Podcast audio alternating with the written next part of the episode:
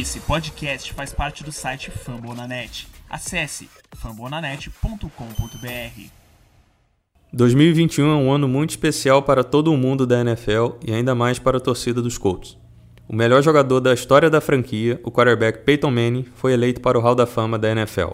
Como uma forma de homenagear o maior coach de todos os tempos, trazemos uma série de sete episódios especiais falando sobre a trajetória de Peyton em seus 18 anos de carreira profissional.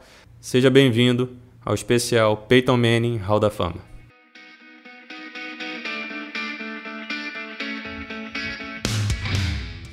Manning's going to roll under pressure, throws, caught, Clark, touchdown. Might give up many. Oh, wide open. Number six for Peyton Manning. Marvin Harrison for the third time today. Manning looks left, Throws it wide open, is waiting for a touchdown. and what a look off by Peyton Manning. Was that brilliant? Congratulations, Peyton. It's an honor to be your teammate. Welcome to the Hall of Fame.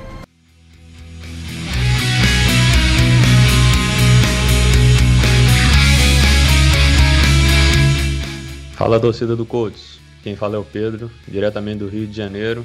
Estamos aqui para mais um episódio do especial Peyton Manning Hall da Fama. Agora o episódio 4, a casa que Peyton construiu. É, gostaria de agradecer por, por todos que, que escutaram os três primeiros episódios, metade da carreira de, de Manning, de 98 até 2006. E agora vamos, vamos começar a, a parte final da carreira dele, né, nesse episódio falando dos anos de 2007, 2008 e 2009. Bora lá.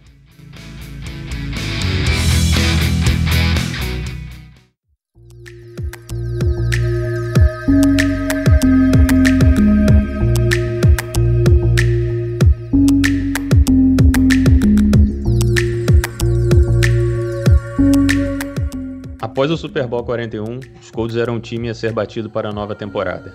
Peyton Manning se encontrava no auge da forma técnica e física, entrando em seu décimo ano de carreira profissional. Para a temporada, os Colts perderam peças relevantes, como o linebacker Carol June, o cornerback Nick Harper, o running back Dominic Rhodes e o wide receiver Brandon Stokely, além do left tackle Tariq Glenn, que se aposentou após 10 temporadas com os Colts talvez o melhor left tackle da franquia, um jogador muito pouco falado na história do time, responsável por proteger o lado cego de Manning por nove anos. Renovações importantes se deram com o defensive tackle Dan Klecko, os guards Ryan Lilia e o Jake Scott, o linebacker Rob Morris e o defensive end Dwight Freeney. Via draft, os Colts selecionaram o wide receiver Tony, Anthony Gonzalez para tentar substituir Brandon Stokely e o offensive tackle Tony Hugo, posteriormente considerada uma das piores escolhas de Bill Polian como general manager do Colts. Com as obras do novo Lucas Oil Stadium em estágio final, 2007 seria a última temporada dos Colts no velho RCA Dome. Então, o plano perfeito era fazer uma temporada de despedida que terminasse novamente com o Super Bowl para a franquia de Indianápolis. Em 6 de setembro, os Colts receberam o New Orleans Saints para a partida de abertura da temporada de 2007 da NFL. Antes do kickoff, o banner de campeão foi divulgado no topo do RCA Dome para delírio dos 57.361 pessoas presentes no jogo. A fim de não decepcionar os torcedores, Manning e o time inteiro entraram com tudo na partida. Quarterback passou para 288 jardas e 3 touchdowns. Red Wayne teve 115 jardas e 2 touchdowns. Marvin Harrison terminou o jogo com 83 jardas e 1 touchdown. Joseph Adai correu para 118 e a defesa interceptando Drew Brees duas vezes. O placar de 41 a 10 foi o retrato do jogo e os Colts não decepcionaram. A sequência de vitórias se mantinha sobre Titans, Texans, Browns e Buccaneers, com Manning passando para 1.031 jardas, 7 touchdowns e apenas duas interceptações. A vitória contra os Bucks marcou o recorde da franquia, com 12 triunfos consecutivos em casa. Mas nem tudo são flores. Começaram a aparecer lesões em jogadores importantes, como o wide receiver Marvin Harrison, que se machucou contra o Titans. Já com 35 anos, Marvin sofria com uma lesão crônica no joelho, que o deixaria de fora de 11 jogos naquela temporada. O momento era de Red Wayne, e o camisa 87 não deixou o desempenho do time cair com a ausência de Harrison. Manning também buscava novos alvos, como o novato Anthony Gonzalez, os Tyrants Ben Utek e Brian Fletcher, e os desconhecidos Aaron Moorhead e Devin Aromachodu. Após a bye week na semana 6, os Colts venceram os Jaguars e os Panthers de forma contundente, com Manning passando das 500 jardas totais e quebrando o recorde da franquia em touchdowns, com 288, ultrapassando Johnny Unitas, que teve 287. Além disso, o triunfo contra os Panthers se tornou um fato histórico. Foi a primeira vez na história da liga que um time começou três temporadas consecutivas com sete vitórias em sete jogos. Outra marca importante foi a vitória de número 74 de Tony Dungy como técnico dos Colts, que levou ao topo do ranking dos mais vitoriosos na história da franquia. A semana 7 reservaria o encontro entre os dois maiores times do século XXI na NFL, Indianapolis Colts e New England Patriots. Os Patriots, que permitiram a virada aos Colts por 18 pontos no Championship Game da temporada anterior, estavam vencendo os adversários com extrema facilidade. Tiveram vitórias marcando mais de 34 pontos em todas as partidas da, da temporada até então, com destaque para a vitória por 52 a 7 contra Washington. Tom Brady ganhou o auxílio do wide receiver veterano Randy Moss e a dupla estava acabando com os adversários. Já a defesa, sempre forte, continuava incomodando e roubando a bola dos adversários frequentemente. Os Colts vinham na sequência positiva de três partidas consecutivas sem derrota para o rival e queriam manter essa sequência para derrubar um concorrente direto ao Super Bowl 42. As duas franquias eram as únicas invictas na temporada. Assim, o duelo foi apelidado de Super Bowl 41,5. Apesar de começar com a bola, os Colts não conseguiram abrir larga vantagem logo no início do jogo. Os Patriots lideraram boa parte do primeiro tempo, com Indianapolis sendo ineficiente em seus drives, até que Joseph Adai correu para um touchdown de 73 jardas, com apenas 28 segundos sobrando no relógio. Com isso, os Colts foram para o intervalo na frente. O terceiro quarto começou bom para os donos da casa, com o three and out forçado pela defesa. Mas rapidamente, o momento mudou de lado graças à interceptação de Rodney Harrison sobre Peyton Manning e um field goal de Goskowski no fim do quarto. Na etapa final, mais uma vez a defesa tomou protagonismo, com Gary Bragg impondo a segunda interceptação de, de Brady no jogo. Dessa vez, o ataque dos Colts foi eficiente e colocou o placar em 20 a 10 a seu favor, o que não garantia tranquilidade. Brady abusou das bolas para Moss e rapidamente os Patriots estavam a apenas um field goal de distância. Então foi a vez da defesa dos Patriots brilhar, forçando um fumble recuperado pelo ataque e forçar Manning a sair de campo sem pontuar, dando tempo para o ataque de New England assumir a liderança. Um novo fumble impediu que Manning comandasse mais um drive da vitória e os Patriots impuseram o primeiro revés dos Colts naquele ano.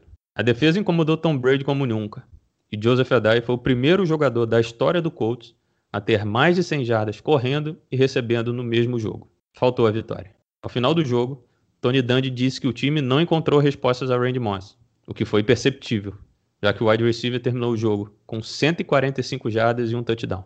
A derrota pôs fim à incrível sequência de 13 jogos invictos em casa do Colts, maior marca da história da franquia. Na semana 10, os Colts viajaram até San Diego para enfrentar os Chargers, a fim de retomar as rédeas da temporada.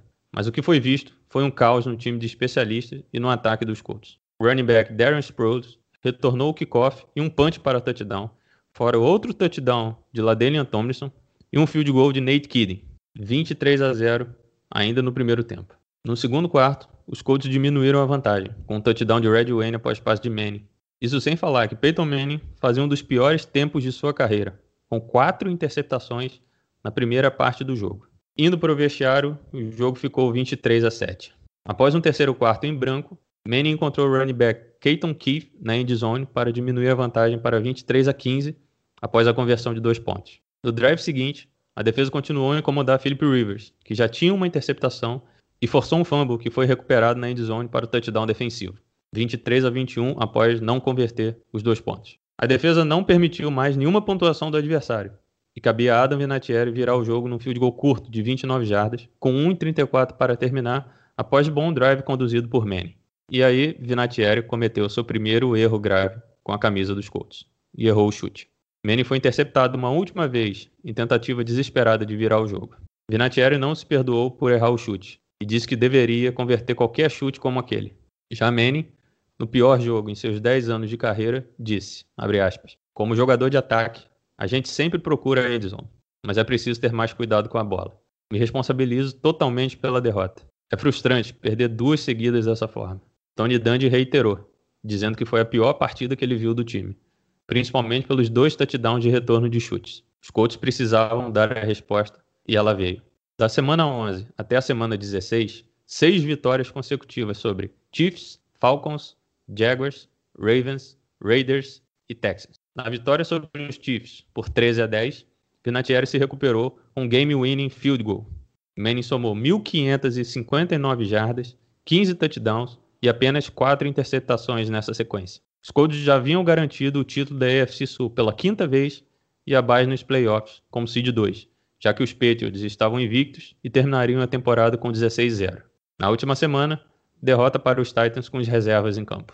No Divisional Round, os Colts receberam o San Diego Chargers, time que foi responsável pela pior partida da carreira de Peyton Manning. Os Chargers vinham de vitória sobre o Tennessee Titans e queriam fazer história no possível último jogo da história do RCA Dome. O primeiro drive do jogo começou com os Colts gastando quase 6 minutos para terminar no touchdown de Dallas Clark. Em seguida, Philip Rivers foi interceptado por Kelvin Hayden e a torcida foi à loucura, com um time que não queria desperdiçar as oportunidades como no confronto anterior entre as equipes. Mas um raro erro de Marvin Harrison fez a bola voltar para San Diego. Rivers dessa vez não desperdiçou a oportunidade e encontrou o wide receiver Vincent Jackson na end zone para o touchdown de empate. No drive seguinte dos Colts, Vinatieri deixou o placar em 10 a 7. Em seguida, os Chargers avançaram bem em campo, mas o kicker Nate Kidding errou o field goal de empate. Com um ânimo extra, Manning iria conduzir um último drive para aumentar a vantagem dos Colts antes do intervalo.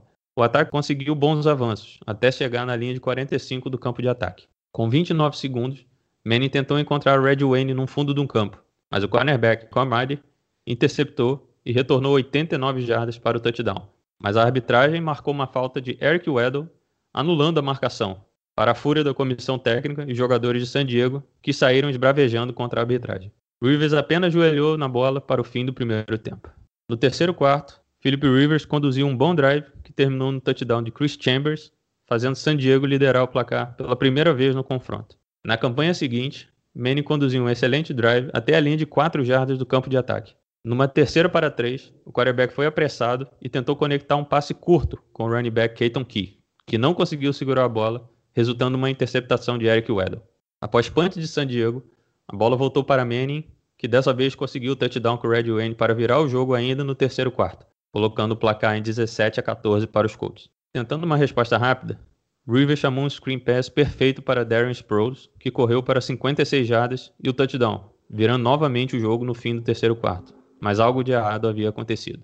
Ao final do movimento de passe, Rivers prendeu o pé no chão e torceu o joelho, sozinho, sem contato com alguém dos Colts. O quarterback ficou o restante da partida de fora, torcendo para que o reserva, Billy Volek, segurasse as pontas. O início do último quarto foi de dois punts consecutivos para ambos os times. Com a bola, Manning encontrou Anthony Gonzalez para um touchdown de 55 jardas e a liderança novamente, por 24 a 21, restando pouco mais de 10 minutos para o fim da partida. A missão dos Chargers era ingrata, sem seu quarterback e running back titulares, já que Ladelian Tomlinson também saiu machucado do jogo. Bastava a defesa dos Colts segurar. Pois bem, o drive dos Chargers foi resumido a ganhos curtos, porém eficientes, de Volek e running back reserva, Michael Turner, minando a defesa dos Colts aos poucos. E na red zone, Volek entrou com o sneak, colocando San Diego novamente à frente. Com menos de 5 minutos, Manny voltou a campo para evitar novamente uma queda precoce nos playoffs. Com cinco passos completos consecutivos e ajudados por um face mask do defensive end Sean Phillips, os Colts se encontraram na linha de 9 jardas do campo de ataque antes do 2-minute warning. Após uma corrida de 2 jardas de Joseph Adai, Manning buscou seu running back em passes curtos por três vezes, todos incompletos. Turnover on downs, bola de San Diego. Gastando os pedidos de tempo, a defesa conseguiu forçar um three and out no ataque adversário. Manning tinha 1 minuto e 30 para fazer milagre e dessa vez o milagre não veio. Passe incompleto para Dallas Clark numa quarta descida, com a bola tocando sua mão. Fim de jogo. 28 Chargers, 24 Colts. O último jogo da história do RCA Dome foi uma derrota dos Colts. Manning e companhia foram eliminados pela terceira vez seguida após vir de uma bye week, tal como em 99 e 2005. A defesa, que foi dominante na temporada regular, com uma média de 279,7 jardas cedidas por jogo, permitiu a San Diego 411 jardas. Abre aspas para Manning. Não seria fácil após o título da temporada passada. Você se prepara e quando termina dessa forma, machuca. Tony Dungy reiterou: Passamos por muitas adversidades na temporada, como jogadores machucados e muito entra e sai no time titular. Temos um excelente time para jogar a temporada regular, mas isso se mostra insuficiente nos playoffs. Fecha aspas. Deixou seu futuro em aberto após o fim da temporada, pensando em se aposentar e colocou dúvidas quanto sua presença no time para a temporada de 2008. Peyton Manning terminou a temporada com 4.040 jardas, 31 touchdowns e 14 interceptações, números que o credenciaram ao Pro Bowl. A defesa foi o grande destaque da equipe, terminando em terceiro melhor em jardas e a primeira em pontos cedidos, com o safety Bob Sanders eleito para o Pro Bowl, All Pro e vencendo o prêmio de jogador defensivo do ano com incríveis 132 tackles, 3.5 sacks e duas interceptações. Red Wayne foi essencial com a ausência de Marvin Harrison em grande parte da temporada, somando 1.510 jardas e 104 recepções. Havia muito talento individual nos Colts, mas o time sempre encontrava um jeito de tropeçar nas próprias pernas. Para a família Manning, porém, alegria. A vitória do New York Giants no Super Bowl 42 contra o invicto New England Patriots deu a Eli Manning seu primeiro título na carreira, numa das maiores zebras da história da final do futebol americano.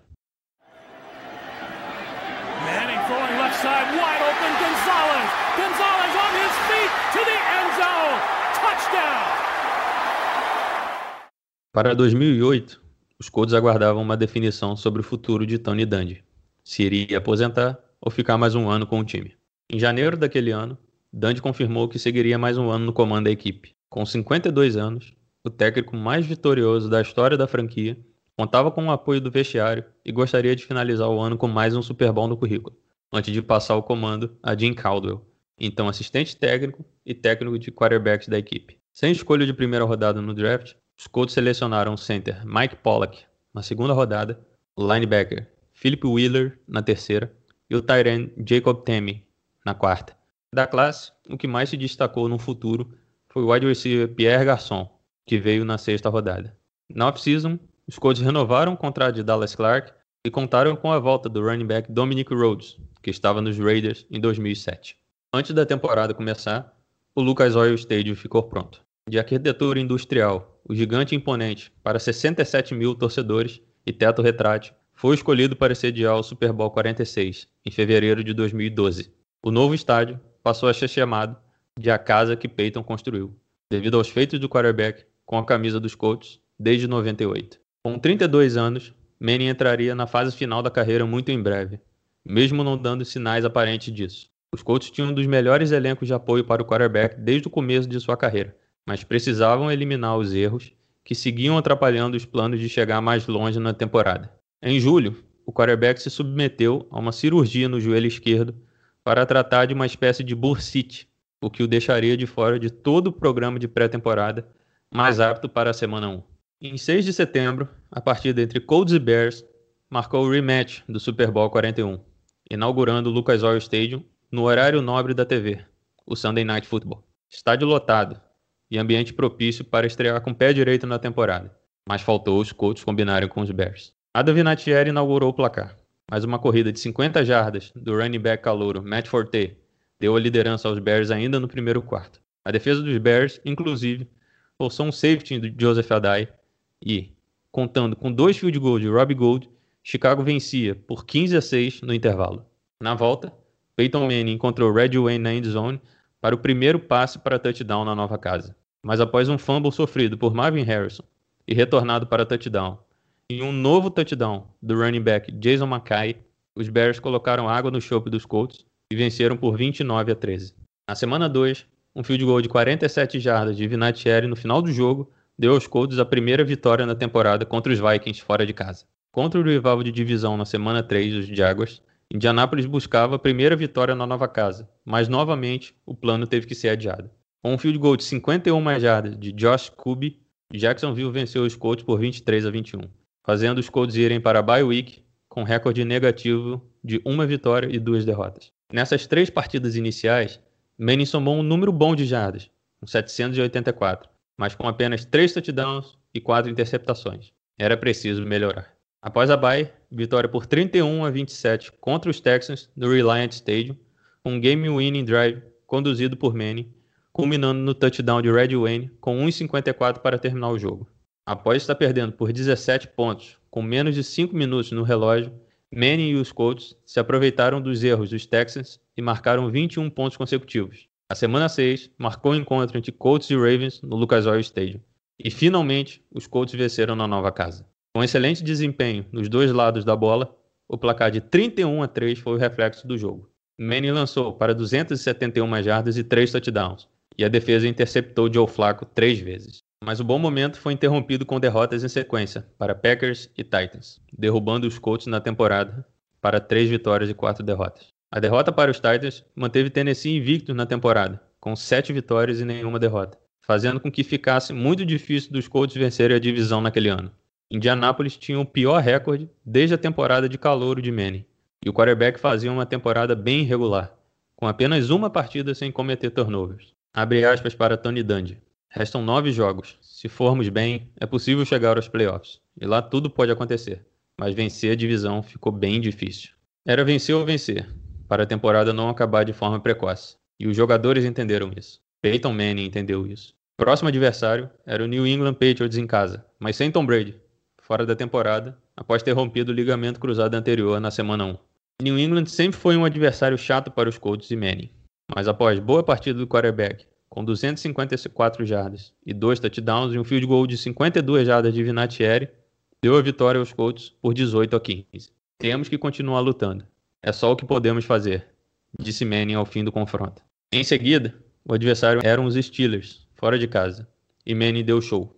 240 jardas, 3 touchdowns e vitória por 24 a 20 após estarem perdendo por 10 pontos, contando também com o auxílio da defesa, que interceptou Ben Roethlisberger três vezes e derrubando o quarterback outras duas. Na ocasião, Marvin Harrison chegou à partida de número 184 de forma consecutiva com ao menos uma recepção, a maior marca na história para um wide receiver desde seu primeiro jogo na NFL. Contra os Texans, Manning passou para 320 jardas e dois touchdowns na vitória por 33 a 27 e em seguida enfrentou os Chargers, que frustraram o sonho de Indianápolis na temporada anterior. Jogo extremamente disputado, tal como foi nos playoffs, mas dessa vez os Colts levaram a melhor. Após o kicker Nate Kidding empatar, restando 1,35 para terminar, Manning conduziu o drive para Vinatieri converter o field goal da vitória. E a sequência só aumentava. Browns, Bengals, Lions e Jaguars foram as vítimas de Indianápolis. Destaque para a vitória sobre os Bengals, por 35 a 3, onde Manning lançou 277 jardas e 3 touchdowns. Sem a possibilidade de vencer a divisão, a semana 17 serviu para poupar os titulares. Mas mesmo assim, os Colts venceram e carimbaram a faixa de campeão da AFC Sul dos Titans, 23 a 0, com Manning lançando o touchdown no primeiro e único drive que participou. O recorde de 12-4 era impensável em outubro. As nove vitórias passaram muito pelo braço de Peyton Manning, que somou 2.248 jardas, 17 touchdowns e 3 interceptações, e a incrível marca de 72,1% de passes completos durante esses nove duelos finais. O confronto dos playoffs estava decidido. Seria novamente San Diego Chargers, que venceu a AFC Oeste, o Qualcomm Stadium estava lotado. Os Chargers tentariam chegar ao Super Bowl após bater na trave na temporada anterior, com o lesionado Philip Rivers jogando a final de conferência contra os Patriots com o ligamento cruzado anterior do joelho rompido. Os Colts deram o um primeiro golpe. Com um drive de 5 minutos, Joseph Adai entrou na endzone adversária e inaugurou o placar, 7 a 0. Não demorou muito até os Chargers empatarem a partida com um touchdown de Ladelian Tomlinson.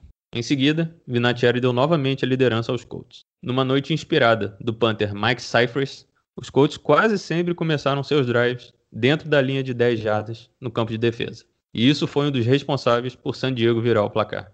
Após um punch terrível de Hunter Smith, a bola voltou para os Chargers, já no campo de ataque, e Darren Sproles entrou na end zone para dar liderança ao time da casa no intervalo por 14 a 10. No terceiro quarto, Peyton Manning fez o que lhe é comum. Drive de 91 jardas, capitalizado com um touchdown de 72 jardas de Red Wayne, se aproveitando de uma desatenção da defesa dos Chargers, que estava se arrumando ainda no campo. A defesa dos Colts voltou bem do intervalo, forçando um fumble em Darren Sproles, na beira da end zone, interceptando Philip Rivers dentro da endzone. Os Colts gastaram quase seis minutos no último quarto, mas não foi o suficiente para ampliar a vantagem, fazendo Hunter Smith trabalhar mais uma vez. Com menos de seis minutos para terminar o jogo, os Chargers tentariam chegar ao menos em posição para Nate Kidding empatar a partida. Após um timeout pedido por San Diego, Robert Mattis sacou Rivers naquele que poderia ser o passaporte dos Colts à próxima rodada dos playoffs. Só que aí entrou em ação um cara que desequilibrou o jogo o Panther Mike Cyphers. Um punch absolutamente perfeito deixou os Colts na linha de uma jarda do campo de defesa. Com as costas na parede, o jeito era correr. Joseph Adai tentou por duas vezes para oito jardas. Na terceira para duas, bastava um first down para a vitória, já que os Chargers não tinham mais tempo para pedir. Tentativa de passe e sec em cima de Manning. A bola voltaria para os Chargers com 1,48 por jogar. Após um passe incompleto, Rivers achou Antonio Gates duas vezes para 22 jardas totais e Darren Sproles correu para mais 8. Com 33 segundos de relógio, Nate Kidd empatou a partida. Os Colts até tentaram alguma pontuação no drive final, mas nada feito. O jogo seria decidido na prorrogação. Os Colts pediram cara. A moedinha caiu coroa. Bola dos Chargers. Se aproveitando do cansaço da defesa, o jogo ficou na mão do running back Sproles, seja correndo ou recebendo passes curtos de Rivers. Por fim, o running back correu para o touchdown e decretou mais um fim de temporada para Manning e os Colts. Tivemos a bola nas mãos e não conseguimos. Eles fizeram um excelente trabalho. É duro perder um jogo de playoff assim, disse Manning ao final do jogo. Tony Dungy, extremamente frustrado de ter seu trabalho finalizado de forma precoce, disse: A gente se sente muito mal em perder dessa forma. Pior que um time que termina 4-12 na temporada e vence a última partida. A derrota foi a despedida de Tony Dungy do comando da equipe. Uma semana depois, ele e o dono Jim Irsay concederam uma coletiva, onde Dundee anunciou a aposentadoria. Abre aspas para Irsay. Ele tem um grande senso de liderança. É isso que um head coach deve ter em primeiro lugar. Dundee, sempre sereno, disse: Era hora disso acontecer. Vivi o sonho que muitas pessoas não vivem. Tenho absoluta paz de espírito nessa decisão. Aos 53 anos, Tony Dungy se aposentou como o técnico mais vitorioso da história do Indianapolis Colts, com um recorde de 85 vitórias e 27 derrotas em temporada regular e 7 vitórias e 6 derrotas nos playoffs, com o título do Super Bowl 41. Os recordes de 10 temporadas consecutivas indo aos playoffs e 12 ou mais vitórias em 6 temporadas consecutivas, além da maior média de vitórias em temporada regular na história da NFL até então, com 10,7 vitórias, fazia de Dundee um dos maiores técnicos da história e vaga certa no Hall da Fama em Canton. A temporada de Peyton Manning, mesmo com o começo oscilante, o credenciou a mais um Pro Bowl, All Pro, e venceu o prêmio de MVP pela terceira vez na carreira. Um total de 4.002 jardas, 27 touchdowns e 12 interceptações, liderando a liga em viradas no quarto período com 3 e game winning drives com 6. Os números se mantinham em alto nível, mas o elenco de apoio envelhecia junto com o Manning. Será que com um novo técnico, Manning e seus companheiros conseguiriam manter-se jogando da mesma forma para os anos seguintes? As novas peças estariam à altura daquelas que deixassem o time?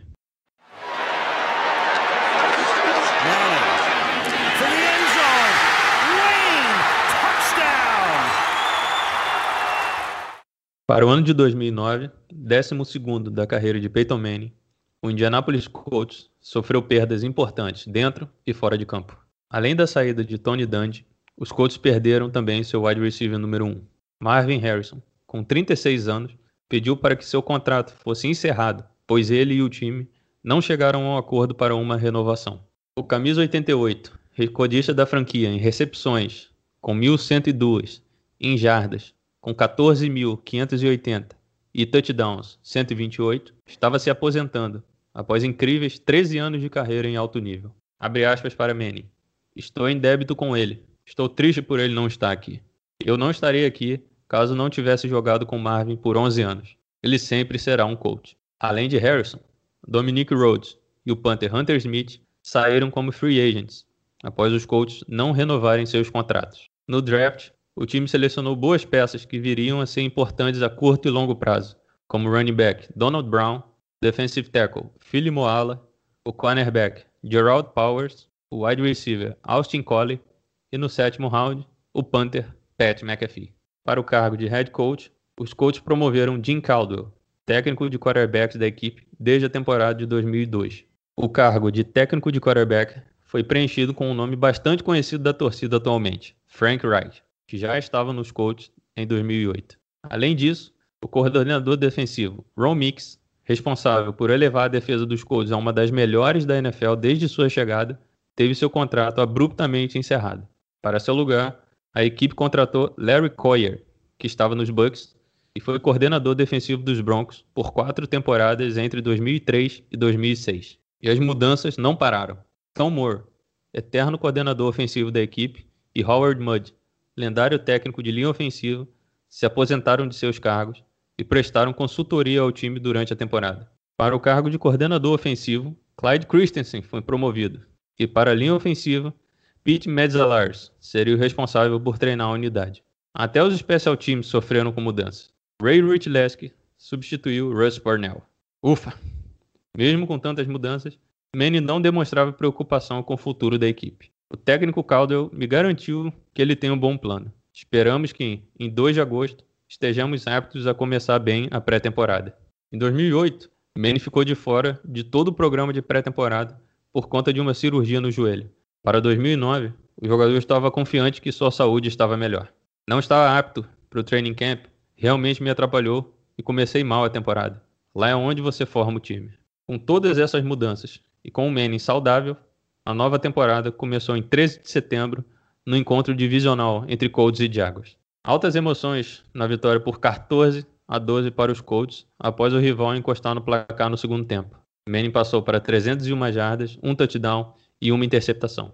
Em seguida, quatro vitórias importantes contra Dolphins, Cardinals, Seahawks e Titans. Contra Miami, a vitória de número 119 de Peyton Manning com os Colts marcou o recorde histórico da franquia para um quarterback, ultrapassando Johnny Unitas. Contra a Arizona, fora de casa, os Colts não tomaram conhecimento do então vice-campeão do Super Bowl.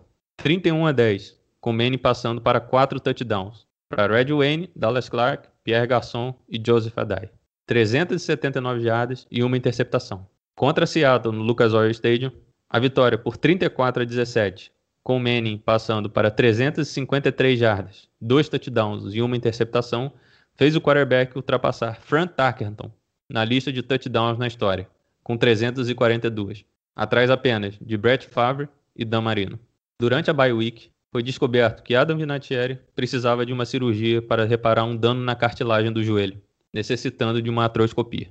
Com isso, os Colts contrataram o veterano Matt Stover, de 42 anos, para assumir a titularidade da equipe. Além disso, o Panther calouro, Pat McAfee, se tornou o responsável por chutar os kickoffs da equipe dali em diante. Após a folga na semana 6, os Colts continuaram imparáveis. Rams, 49ers e Texans foram as vítimas de Peyton Manning e companhia. Na sequência, o quarterback lançou para 900 jardas, 4 touchdowns e apenas uma interceptação, com destaque para as duas viradas no último quarto contra São Francisco e Houston. O placar de 20 a 17 contra o adversário de divisão marcou a 17ª vitória consecutiva dos Colts na NFL e a oitava vitória de Jim Caldwell, a maior marca da história da liga para um técnico nas oito primeiras partidas de seu primeiro ano. Para manter a sequência, na semana seguinte, os Colts receberiam no Sunday Night Football o New England Patriots. O que foi visto naquele 15 de novembro foi um verdadeiro show entre as duas melhores equipes do século XXI. O 11 Manning e Brady da história. Os Colts pontuaram primeiro, com um lindo touchdown de Joseph Adai recebendo passe de Manning. Mas em seguida, o running back Lawrence Maroney empatou a partida. A partir dali, os Patriots tomaram conta do confronto. 17 pontos seguidos, com destaque para o touchdown de 63 jardas de Randy Moss, onde Antoine Beteia acompanhou bem o wide receiver, mas não foi capaz de desviar o passe. Precisando responder, Manning conduziu um drive de 80 jardas, capitalizado com um belo touchdown de Red Wayne, 24 a 14 para os Patriots. No segundo tempo, New England começou atacando e marchou bem em campo. Ao chegarem na metade final, Brady tentou um passe para Randy Moss, mas dessa vez BTS saiu melhor. Interceptação na end zone e chance para os Colts encostarem ainda mais no placar. Mas no drive seguinte, Manning tentou o passe longo para Pierre Garçon e foi interceptado por Leighton Boden. New England voltou a campo e explodiu um relógio no drive de 7 minutos e 44 segundos. Mas não adiantou nada, pois Lawrence Maroney sofreu um fumble forçado por Philip Wheeler a duas jardas da endzone e a bola voltou para Indianápolis. No início do último quarto, New England ampliou a vantagem com o segundo touchdown de Randy Moss na noite, 31 a 17 para New England. O déficit de 17 pontos no último quarto era o maior dos Colts na temporada. A montanha era enorme, mas sabíamos do que Peyton Manning era capaz. Logo no drive seguinte, Manning encontrou um belo passe para Pierre Garçon marcar o touchdown. A seguir, a defesa dos Colts trabalhou bem, com Robert Mathis forçando um strip sack em Tom Brady, mas a bola foi recuperada pelo center Dan Copeland. A bola voltou para Manning, mas o quarterback forçou o passe para Red Wayne e foi interceptado por Jonathan Wilhite. O drive de New England terminou com field goal, vantagem de 13 pontos, com pouco mais de 4 minutos para terminar. Com pressa, mas com competência e contando com uma falta de um conhecido, o quarterback Darius Butler, que ainda jogava em New England, Joseph Adai entrou na endzone para diminuir. 2 minutos e 27 segundos para terminar. Os Colts tinham os três pedidos de tempo. Restava parar Brady mais uma vez. Os três primeiros snaps, 8 jardas de avanço. A lógica mandava New England fazer o punch, já que a bola estava na linha de 28 do campo de defesa e devolver a bola para os Colts com 2 minutos e 8 por jogar. Mas Bill Belichick tomou a decisão que mudou completamente o rumo do jogo, arriscando na quarta descida. Brady fez o passe para Kevin Falk, mas o cornerback Melvin Bullitt fez o tackle providencial antes que o running back cruzasse a linha de first down. Turnover on downs, bola dos Colts e dois minutos para Peyton Manning manter a sequência invicta do time na temporada. Primeiro encontrou Red Wayne para 15 jardas. Em seguida, Adai correu para mais 13 e ficar a uma jarda da end zone. Com 16 segundos, Manning recebeu o snap e fez o passe onde apenas Red Wayne pudesse pegar, mesmo sofrendo uma marcação cerrada de Jonathan Wilhide. Touchdown Colts, vitória de Indianápolis. A primeira derrota da carreira de Bill Belichick dirigindo New England após estar vencendo por 13 ou mais pontos no último quarto. Abre aspas para o treinador. O crédito é dos Colts. Eles são o que são por conta disso. O recorde de 9 vitórias e 0 derrotas estendeu a sequência dos Colts em 18 partidas sem perder e 5 vitórias nos últimos 6 confrontos contra New England.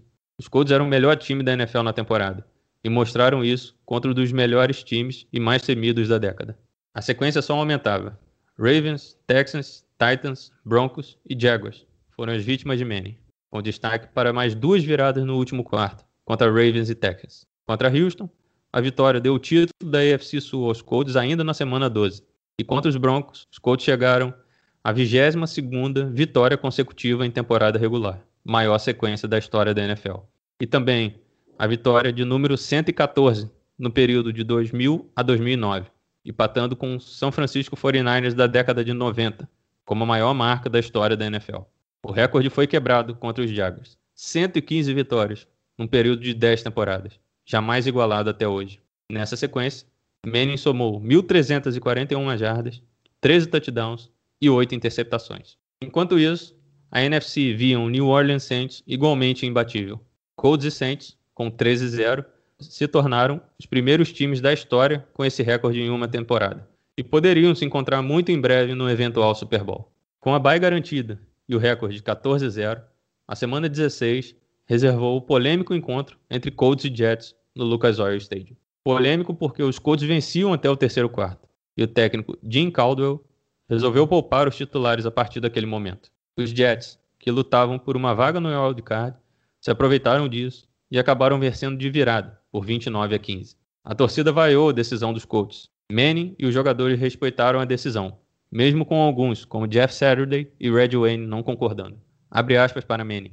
A ordem vem e nós obedecemos. Somos jogadores e devemos obedecer quem manda. Dizem as mais línguas que a ordem veio de Bill Polian, elevado ao cargo de presidente da franquia, enquanto seu filho Chris Polian assumiu a posição de general manager em novembro daquele ano. Polian, que viu o time perder Cornelius Bennett em 99 por lesão, não queria correr o risco de ver mais titulares fora de ação nos playoffs. Certo ou não, a torcida vaiou em peso o time ao final do jogo. E na semana 17, já com o time todo reserva, mais uma derrota encerrou a temporada dos Colts com 14-2, repetindo 2005 como a melhor campanha da história da franquia. A temporada regular acabou. Não estamos mais falando ou pensando nisso, disse Peyton Manning. Com esse pensamento, os Colts seguiam para os sétimos playoffs de forma consecutiva, tentando evitar cair pela quarta vez seguida após vir de bye week. Só que dessa vez, enfrentando os Ravens, os Colts passaram com facilidade. A defesa interceptou Joe Flacco duas vezes e bastou Manning ser protocolar, com 246 jardas, dois touchdowns e uma interceptação. O placar de 20 a 3 conduziu Indianápolis a mais um jogo de título em casa, o primeiro e único até hoje na história do Lucas Oil Stadium. O adversário seria o New York Jets, que conseguiu classificação suada aos playoffs e eliminou o campeão da AFC Norte, Cincinnati Bengals, e o San Diego Chargers, fora de casa. E o jogo realmente foi mais difícil do que poderiam imaginar. Os Jets abriram 17 a 6 até o 2-minute warning do primeiro tempo. Mas logo antes do intervalo, Manning encontrou Alshikoli para o touchdown e trazer a vantagem adversária para 4 pontos. Dali em diante, os Jets não conseguiram mais nada. Mark Sanchez foi interceptado uma vez, Jay Philly errou um field goal e os Colts sobraram. Manning achou Pierre Garçon e Dallas Clark, e o field goal de Matt Stover deu números finais ao jogo. Colts 30, New York Jets 17. E mais um recorde para Manning. Chegou ao sétimo jogo de playoff com mais de 300 jardas, recorde histórico da liga. Segundo título da AFC dos Colts, segunda ida ao Super Bowl em quatro anos. Restava esperar quem seria o adversário do Super Bowl 44. O Minnesota Vikings, do veteranaço Brett Favre e do jovem Adrian Peterson, ou New Orleans Saints, melhor time da NFC e de melhor ataque geral da liga. O confronto foi equilibrado até o último instante. Conduzido um drive para a vitória, Brett Favre cometeu o último erro de sua carreira, lançando uma interceptação no campo de ataque com 19 segundos para terminar e desperdiçou a chance de field goal da vitória. E na prorrogação, os Saints, empurrado por um Superdome cheio, venceram com um field goal de Garrett Hartley. Ah, e quem fez a interceptação em Favre? Um tal de Tracy Porter. Estava definido. Indianapolis Colts e New Orleans Saints em 7 de fevereiro no Sun Life Stadium em Miami. Por curiosidade, ninguém nunca jogou um Super Bowl tantas vezes no mesmo lugar, igual aos Colts. Todos os quatro Super Bowls da equipe foram disputados em Miami. Também foi a primeira vez na história em que os dois seed 1, os melhores times das conferências, se enfrentaram no Super Bowl. E Jim Caldwell se tornou o quinto técnico em sua temporada de estreia a chegar à final da NFL. Pat McAfee deu o pontapé inicial e teve início o segundo Super Bowl da era Manning em Indianápolis. Com dois drives defensivos muito bons, os Colts forçaram dois punts no melhor ataque da liga. E Manning se aproveitou disso. 10 pontos no primeiro quarto, touchdown para Pierre Garçon e field goal com Matt Stover, jogador mais velho a jogar um Super Bowl, com 42 anos, até Tom Brady entrar em campo no Super Bowl 55. E a defesa continuou em cima do Saints, com destaque para o sec de Dwight Freeney, com apenas um braço, jogando Drew Brees no chão. Apenas 6 pontos para os Saints e intervalo em Miami. 10 a 6 para os Colts e a posse de bola começaria com Indianapolis no segundo tempo. Bem, começaria. O punter Thomas Morstead chutou um inesperado onside kick e o wide receiver Hank Baskett não segurou e a bola ficou com New Orleans. Se aproveitando do bom momento, Breeze encontrou Pierre Thomas para o touchdown e virar o placar. Para acalmar os ânimos, Manning conduziu um drive perfeito, finalizado no lindo touchdown de Joseph Adai, 17 a 13 na metade do terceiro quarto. O drive seguinte de New Orleans ficou limitado ao field goal de Garrett Hartley. A fim de colocar os Colts em posição mais confortável, Manning encontrou seus recebedores e chegou rapidamente ao campo de ataque. Na linha de 30, Austin Collie perdeu 3 jardas em uma recepção. O field goal de 51 jardas era necessário para dar mais tranquilidade ao time, já que restava um pouco mais de 10 minutos para o fim. Mas Matt Stover chutou mal e mandou para fora. De ânimo renovado, Breeze e os Saints caminharam bem no campo e o quarterback encontrou o veterano Tyrande Jeremy Shockey na endzone para virar o jogo. Como ousadia e Sean Payton andam lado a lado, o técnico de New Orleans resolveu arriscar os dois pontos. Breeze encontrou o wide receiver Lance Moore, que fez malabarismo para cruzar o plano de gol. Inicialmente, a arbitragem marcou passe incompleto, mas Sean Payton desafiou a marcação e reverteram. 24 a 17, com 3 minutos e 12 segundos para terminar. Manning precisava responder para evitar a derrota. O quarterback encontrou Pierre Garçon para 27 jardas em dois passes seguidos e Red Wayne para mais 17. Numa terceira para 5, na linha de 31 do campo de ataque e com 3 e 24 no relógio, o first down era necessário para continuar o drive do empate. Manning recebeu o snap, sentiu a pressão chegar rapidamente, procurou Red Wayne, que não havia terminado sua rota, lançou. Tracy Porter interceptou e levou até a end zone. Um retorno para a história, como narrou brilhantemente Everaldo Marques. Continue com a gente. Dormina para os fracos. Meia-noite 28. Terceira para 5. Peyton Manning. Interceptado. Bola recuperada. Retornada pelo Tracy Porter. Ele vai para a linha de 40. Para a linha de 30. Para a linha de 20. Um retorno para a história. Touchdown do New vai escrever o seu nome na galeria dos campeões do Super Bowl. Saints 31, Colts 17. A terra natal de Peyton Manning comemorava o primeiro Super Bowl da história e, sem esconder a frustração, Manning apenas elogiou o Porter pela excelente jogada. Chegou ao fim o sonho de seu segundo título e talvez a última chance daquela geração de grandes jogadores dos Colts chegarem ao título. Manning, com 4.500 jardas, 33 touchdowns, 16 interceptações, apenas 13 sacks sofridos, incríveis 7 viradas no último quarto para a vitória, foi eleito mais uma vez para o Pro Bowl, ao Pro, e venceu o MVP pela quarta vez na carreira. Dallas Clark se tornou o segundo Tyrant na história a chegar a 100 recepções, somou 1.106 jardas e foi eleito para o Pro Bowl e ao Pro. O wide receiver Red Wayne, com 1.264, também foi eleito para o Jogo das Estrelas. Na defesa, tivemos Antoine Beteia e a dupla de pass rushers, Robert Mathis e Dwight Freeney, também eleitos para o Pro Bowl, com destaque para o camisa 93, eleito também para o All-Pro. Abre aspas para Manny. Foi um ano diferente. Toda vez que se troca um treinador, é diferente. Mesmo que o técnico Dandy tenha deixado as coisas bem enraizadas aqui, e o técnico Caldwell tenha mantido seu estilo de treinar e liderar. Quando se perde Marvin Harrison e se repõe com jovens peças, é diferente. Mas os veteranos se uniram, ficamos juntos como um time e fico feliz por ter participado disso. Prestes a completar 34 anos, o ciclo de Peyton Manning estava se fechando. Será que a franquia chegaria tão perto novamente como em 2009?